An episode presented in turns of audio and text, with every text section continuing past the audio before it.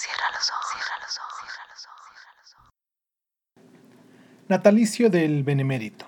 Difamaciones viejas y nuevas. Jorge Ibargüengoitia.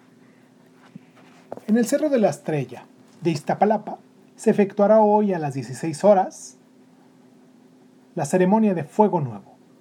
Una hora después saldrá del cerro una antorcha que en la carrera de relevos será llevada al Jardín Hidalgo de Santa Anita. Primero, de ahí continuará al Deportivo Coyuya, para terminar en el Centro Social José María Pino Suárez, donde permanecerá el tiempo que duren las festividades. Excelsior, 17 de marzo de 1972, 24-A. Agrega a la nota que en la plaza cívica del mencionado centro habrá una feria popular donde será elegida entre cuatro señoritas representantes del mismo la doncella de la primavera, 1972. La entrada de la primavera, según recordó ayer el director de la Acción Cultural y Social del Departamento del Distrito Federal. Al leer la nota yo tenía la esperanza de que dijera acordó, pero no se me hizo, dice, recordó que era muy importante para el pueblo azteca, etc. En consecuencia, podemos agregar, se festejaba, no el día que entraba la primavera. En este año entra el día 20 a las 6 horas 22 minutos, sino el día del natalicio de Juárez. Según la opinión de varios entendidos, si las celebraciones juaristas siguen el curso que llevan, el benemérito va a acabar el año confundido con Xochipili Maculsochil. Yo creo que nadie ha sido tan difamado.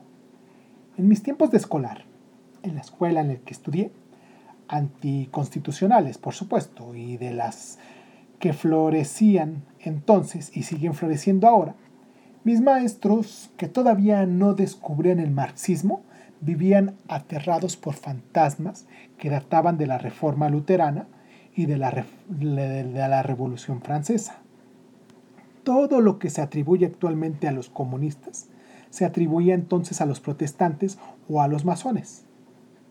Benito Juárez era, por supuesto, el número uno entre los personajes funestos, una especie de robot de rito escocés. Esto, que digo ahora, tan fácilmente conjuraba entonces para mí una serie de imágenes. Benito Juárez con un compás y una escuadra, en un cuarto medio oscuro.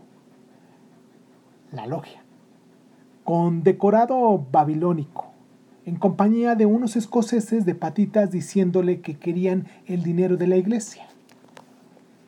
En una hora libre que tuvimos por ausencia de algún maestro, el profesor titular entró en el salón y para entretenernos en algo nos narró el episodio de cuando el gobierno juarista le pidió a la Mitra dos millones de pesos fuertes. Por supuesto que la Mitra no se los dio. Por la sencilla razón de que no los tenía, explicaba el profesor. Es como si en esos momentos entraran varios hombres armados en el salón y nos exigieran dos millones de pesos. No se los damos, no por falta de ganas, sino porque dudo mucho que juntando el dinero entre ustedes en la bolsa con los 45 centavos que yo traigo en la mía, se junten dos millones de pesos.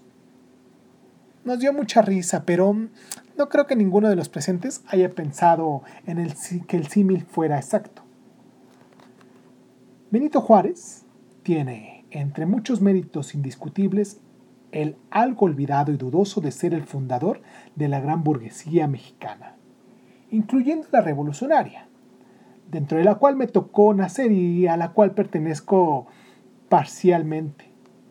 Sin embargo, no dejo de comprender que como organismo social dicha burguesía es uno de los organismos sociales más antipáticos que han existido en la historia de la humanidad. Digo que Benito Juárez es su fundador porque los bienes del clero no los repartieron entre los pobres, sino que se los vendió a, los, a precios muy razonables a quien pudiera pagarlos, es decir, a los ricos, volviéndolos más ricos. Una leyenda bastante corriente de que en tiempos de que la intervención y del imperio los pobres estaban con Juárez y los ricos con Maximiliano.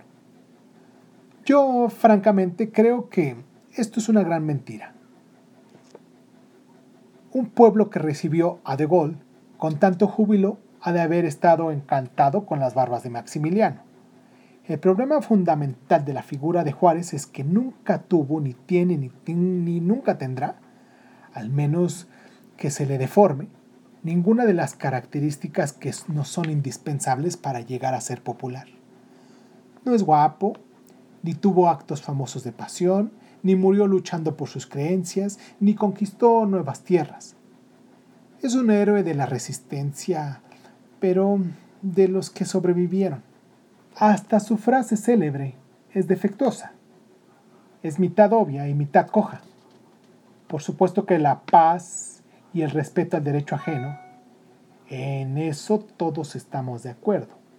En lo que nadie está de acuerdo es en cuál es el derecho ajeno.